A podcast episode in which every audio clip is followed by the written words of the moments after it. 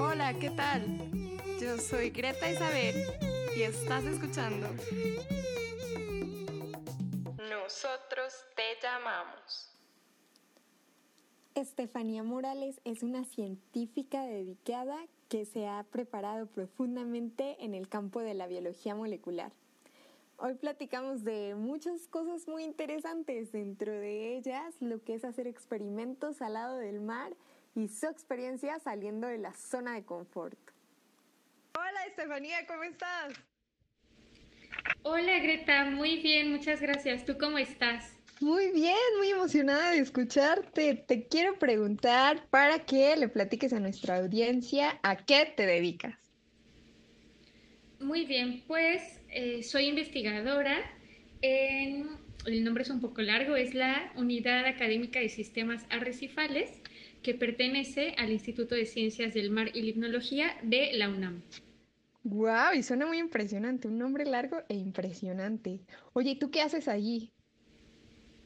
Yo tengo el cargo de uh, investigador asociado postdoctoral y me encargo de realizar algunos experimentos. Estoy trabajando con un proyecto. Asimismo, eh, soy docente, tengo uh, que apoyar alumnos de pregrado y posgrado y hacer labores de divulgación científica. ¡Wow! Muy importante todo. Platícanos un poco mejor a qué te refieres con hacer experimentos. Claro que sí, te platico brevemente. Eh, la unidad en la que trabajo está aquí localizada justo en el paraíso de Puerto Morelos, Quintana Roo, en las costas del Mar Caribe. Y mi trabajo se trata acerca de eh, estudiar la regulación de la fotosíntesis en unas medusas. Estas medusas que trabajamos son un poco diferentes a las que nos vienen a la mente esas hermosas gelatinas que nadan en el mar, porque estas medusas se anclan en corales o en manglares y sus patitas, sus tentáculos, eh, los exponen hacia la luz del sol porque adentro de ellas viven unas algas unicelulares que se encargan de realizar la fotosíntesis, que es el proceso por el cual eh, la medusa obtiene sus nutrientes. Entonces, cuando te digo de hacer experimentos, me refiero a que nosotros desde que atrapamos las medusas, las crecemos en el laboratorio, crecemos a esta alga que te menciono que vive adentro de las medusas y estudiamos cómo es su relación entre ellas, cómo se lleva a cabo la fotosíntesis, etc. Te tengo que decir, trabajar con medusas, con arrecifes, en el Caribe y hacer investigación y cuidar estudiantes, la verdad tu trabajo suena un poquito como un trabajo de sueño. Fíjate que sí, es un sueño hecho realidad estoy muy contenta de vivir en el Caribe, es un paraíso en la tierra y además estoy muy satisfecha de estar realizando este trabajo. Toda mi vida ha sido mi sueño ser investigadora y me hace muy feliz poder llevarlo a cabo. Entonces, ¿esto de la investigación tiene que ver con hacer ciencia? Sí, me considero, o bueno, creo que lo correcto es decir que soy científica y me dedico a hacer ciencia. Oye, no sé, quizás para muchos de nosotros nos sorprenda. ¿En México se hace ciencia? Se hace ciencia de muy buena calidad en distintas áreas. en todo el país se realiza eh, ciencia. Bueno, entonces platícanos un poquito más cómo es esto del día a día ir a trabajar. Bueno, pues mi mañana empieza llegando al laboratorio con una buena casa de, taza de café que sin ella no puedo existir. y lo que hago en el laboratorio es planear los experimentos que tengo para el día o la semana, por así decirlo, platicar con los alumnos que estén en el laboratorio acerca de cómo van sus temas de investigación, si están realizando experimentos, si están escribiendo la temida tesis. Y también estoy en estrecha comunicación con mi jefe, que es el líder del laboratorio y del proyecto, acerca de cómo van avanzando nuestros experimentos, los resultados o los pendientes que tengamos. Estoy en el laboratorio toda la mañana hasta como las 6, 7 de la tarde en un buen día, dependiendo del de el desarrollo de los experimentos y esa sería como una jornada laboral para mí. También suena como a mucho trabajo. Es mucho trabajo. De pronto, cuando lo analizo con detenimiento, hay días muy estresantes, hay días muy abrumadores, en general hay muchas cosas por hacer. Yo quisiera que el día durara 36 horas, eh, así que sí, tienes toda la razón. Es a veces mucho, mucho trabajo. Dime una cosa, ¿tú consideras que eh, la universidad te preparó bien para todo lo que haces ahora? Sí y no. Es decir, la universidad me dio una preparación académica excelente, me dio todas las herramientas, sí, digamos, académicas que necesito para realizar la investigación, pero me faltaron cosas que definitivamente no aprendí en la universidad y he tenido que aprender casi que sobre la marcha. Oye, ¿y qué se estudia o qué camino se sigue para llegar a ser investigadora? El camino no es sencillo, pero en realidad tampoco es muy complicado. Tú estudias tu carrera, la que sea, dependiendo del área en la que quieras hacer investigación, y lo indispensable es que estudies un posgrado, eh, maestría y doctorado o doctorado directo para que aprendas a hacer investigación tal cual. Y conforme se ha ido especializando la ciencia, em, se ha vuelto un requisito ahora hacer estancias postdoctorales, que son como entrenamiento para que aprendas a ser investigador. Entonces ese sería el proceso, hacer tu carrera, estudiar un posgrado y luego hacer un postdoctorado. Eso quiere decir que tú estudiaste el posgrado. Así es, estudié un doctorado en ciencias. ¿Y qué hiciste con todo eso? ¿Cómo es hacer un doctorado en ciencias? Uy, fue una experiencia que la mejor analogía creo que es una montaña rusa. Tuvo sus cosas muy buenas, tuvo sus momentos oscuros, complicados. Fue una, es una experiencia que a final de cuentas es muy gratificante, en la que aprendí muchísimo y que me permitió a final de cuentas llegar aquí donde estoy. Muy impresionante. Estefanía, cuéntanos por favor, si tú em, en este momento retrocedieras un poco y viste todo lo que llevaste en la universidad y todo para lo que te has preparado, ¿qué materias crees que hubieron hecho falta para prepararte para lo que haces hoy en día? Esa pregunta me encanta porque no es la primera vez que la escucho y me he tenido tiempo de reflexionarla. Creo que de manera importante nos deberían dar una clase de finanzas. Nadie nos enseña cómo llevar tu Afore, cómo registrarte en el SAT, mucho menos cómo declarar impuestos o cuáles te tocan. Así que definitivamente todos deberían darnos un curso básico de finanzas. Estoy completamente de acuerdo, ¿eh? Sí que nos hace falta. Muchísimo. ¿Qué más? ¿Qué más crees que haría falta estudiar durante la universidad? En el caso de, las, de la investigación y nosotros los científicos, me parece que pedagogía. Quiero, lo digo porque el hecho de que seamos investigadores o científicos no nos prepara para enseñar cómo serlo.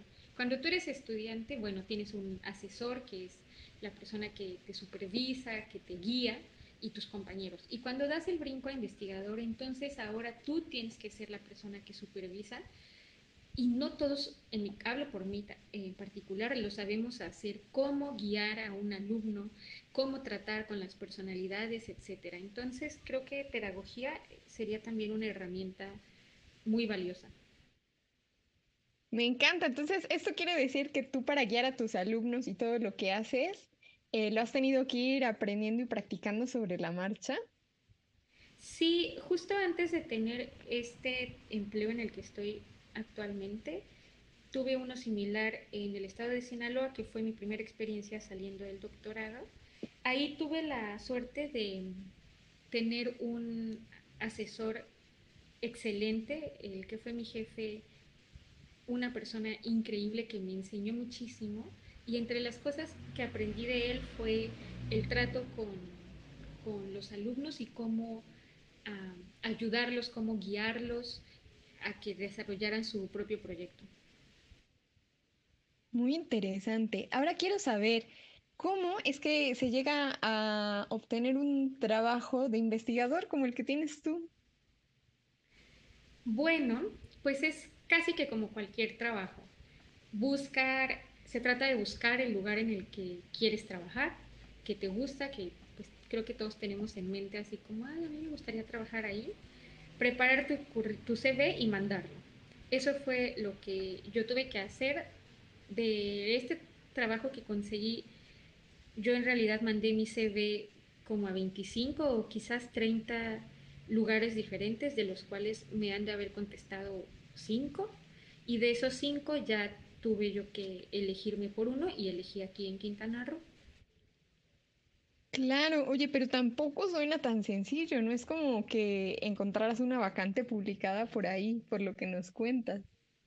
Y no lo es desde buscar, es decir, tomarte el tiempo de, de revisar los institutos que hay, las oportunidades que existen, hasta ponerte en contacto con el investigador principal, es decir, con el que será tu jefe, esperar la respuesta, mandar el currículum, hacer las entrevistas, que bueno, ahora son virtuales. Eh, si es un proceso largo, complicado, desalentador por momentos, porque como te menciono, a mí me contestaron un quinto de las solicitudes que, que envié y luego vivir todo el proceso de la entrevista, etcétera. Oye, platícanos un poco más de eso. ¿Cómo, ¿Cómo es el proceso de la entrevista después de haber enviado tantos CVs? Pues creo que a final de cuentas tienes un poco de práctica ya para la quinta entrevista. Em, mi proceso fue relativamente tranquilo, yo creo. Eh, cuando hacía la entrevista me preguntaba yo, ¿qué debo decir para asegurarme de que me vayan a decir que sí, ¿no? Que no me que al conocerme en persona o platiquemos un poco no decidan declinar mi solicitud. Entonces, siempre opté por ser sincera. Creo que la comunicación es una base importante para tener una relación, digamos, clara, respetuosa. Entonces, en las entrevistas siempre manifesté mis intereses, mis dudas, contesté con sinceridad lo que, lo que me preguntaban y creo que pues a final de cuentas me llevó a buen término que me aceptaron en, este, en esta posición. Sí, no nos cabe duda que tu estrategia funcionó. Y respecto a todas tus dudas y a cómo decidir a dónde irte a trabajar, ¿tú qué preguntabas durante las entrevistas? Pregunté en primer lugar las condiciones de trabajo. Em, en mi experiencia, mientras más te alejas de la Ciudad de México, es más difícil asegurar que vas a tener los insumos para trabajar. Entonces quise asegurarme de que hubieran o fueran a ver las cosas que yo necesitaba para desarrollar mi proyecto en tiempo y forma. Entonces esa fue de mis primeras preguntas. Después un poco acerca del el lugar. Eh, Quintana Roo es un estado en el que no había vivido antes el lugar en el que me encuentro, pues es un lugar pequeño comparado con Cancún y Playa del Carmen, así que me interesé también por los servicios, por la seguridad, eh, etcétera. Creo que esas fueron las dos preguntas más importantes que hice, que se asegure que hubiera las cosas para trabajar y el lugar. Platícanos cómo es que llegaste a decidir irte a Puerto Morelos entre tantas opciones. Pues fue una decisión en realidad no muy difícil, porque elegí el lugar en el que fuera a aprender algo nuevo y que me sacara de mi zona de confort. Los otros cuatro lugares que me contestaron eran temas de investigación con los que me siento muy cómoda. Es decir, que los sentí que los podía realizar prácticamente sin problemas, que era algo, son temas que entendía, que no representaban ningún reto para mí. Y Quintana Roo, al contrario, es una parte de la investigación en la que flaqueo, digamos, es un tema con el que no me siento cómoda, es un tema que me cuesta trabajo y que entonces sabía que me iba a enseñar cosas nuevas. Así que eso fue lo que inclinó la balanza hacia Quintana Roo. Está muy impresionante, tú abrazaste completamente la incertidumbre. Nosotros seguramente hemos escuchado por aquí y por allá que para crecer y seguir avanzando es necesario salir de la zona de confort. ¿Tú qué piensas de esto? Estoy muy de acuerdo. Que salirte de tu zona de confort te lleva a aprender nuevas cosas. El hecho de enfrentarte a situaciones desconocidas implica que tienes que desarrollar nuevas estrategias, que tienes que pensarle, que tienes que esforzarte por, por lograr tus objetivos. Así que soy fiel creyente de que salirte de tu zona de confort te hace crecer. Y tú has salido completamente. ¿Cuántas veces te has cambiado así de lugar para ir a trabajar a un lugar nuevo? Lo he hecho varias veces, eh, la mayoría por tiempos cortos. Tres son las veces que más tiempo he durado fuera de, mi zona de confort, digamos, de, de, Puebla, de donde soy originaria, de donde vive mi familia y mis amigos. Y cada una ha sido diferente. Sinaloa, que es la anterior a mi estancia aquí en Quintana Roo, y esta misma creo que son las más fuertes, las más difíciles, porque digamos que salí de mi zona de confort de dos esferas diferentes. Una es la familiar, es decir, que estás en tu casa con tu familia, con tus amigos, en una ciudad que conoces. Y la otra es el tema, porque como te digo, el tema que voy a desarrollar aquí en Quintana Roo es un tema completamente nuevo para mí que desafía todo lo que sé hasta la fecha. ¿Qué consideras que ha sido lo más difícil de tener que mudarte a otro estado y salir así tan radicalmente de tu zona de confort? Creo que lo más difícil es llegar a un lugar en el que no conoces a nadie. Es decir, pues uno llega, cuando te mudas, la pregunta es, ¿qué me llevo? ¿no? Eh, yo siempre he elegido por llevarme solo ropa, lo básico, y llegar a comprar ahí lo que haga falta. Implica eso buscar rentar un lugar amueblado para no tener que comprar electrodomésticos, etc. Y luego llegas y dices, ¿y ahora dónde como? ¿Dónde se hacen las compras? cómo me muevo a tal lugar. Eh, todas las cosas que uno hace normalmente en la ciudad, que sabes dónde comer las mejores hamburguesas, que sabes dónde vas al cine, que ya tienes tu supermercado favorito para hacer las compras, llegas a un lugar y no sabes nada de eso. Y en mi experiencia en particular, tanto en Sinaloa como aquí en Quintana Roo, he estado en ciudades muy pequeñas. Eh, muchísimo, muy pequeñas más si las comparamos con la Ciudad de México, en las que hay a lo mejor un supermercado, un cine o cero cines, y establecer nuevas relaciones, aprender o desarrollar una rutina es complicado y más cuando no, cuando, como te repito, no conoces a alguien, no tienes relaciones eh, en la ciudad a la que llegas. Con toda esta experiencia saliendo de la zona de confort y trabajando tan duro, ¿cuál crees que ha sido uno de tus mayores aprendizajes? creo que la mayor lección es que sí se puede lograr. Es decir, de, pronto cuando ya te mudaste, cuando estás lejos de tu casa, empezando un nuevo trabajo, el panorama se torna oscuro, hay momentos, yo creo, de desesperación. Te, te, contaré una anécdota solo para ejemplificar. Un día en Sinaloa salí a pasear a mi perrita y me torcí el tobillo muy feo, muy feo que no pude incorporarme y tuve que esperar un rato a que me bajara el dolor y la inflamación para poder arrastrarme prácticamente a mi casa. Y tenía una semana de haber llegado a Sinaloa, todavía no tenía digamos, un amigo o una persona de confianza que le pudiera yo escribir de, por favor, ven a rescatarme que estoy aquí en el parque torcida y no me puedo mover. Entonces, momentos así que te hacen dudar de si tomaste la decisión correcta, que te hacen decir, voy a empacar y me voy a regresar a mi casa, pero la lección al final es que lo puedes lograr. Si eres paciente y perseverante, lo vas a lograr.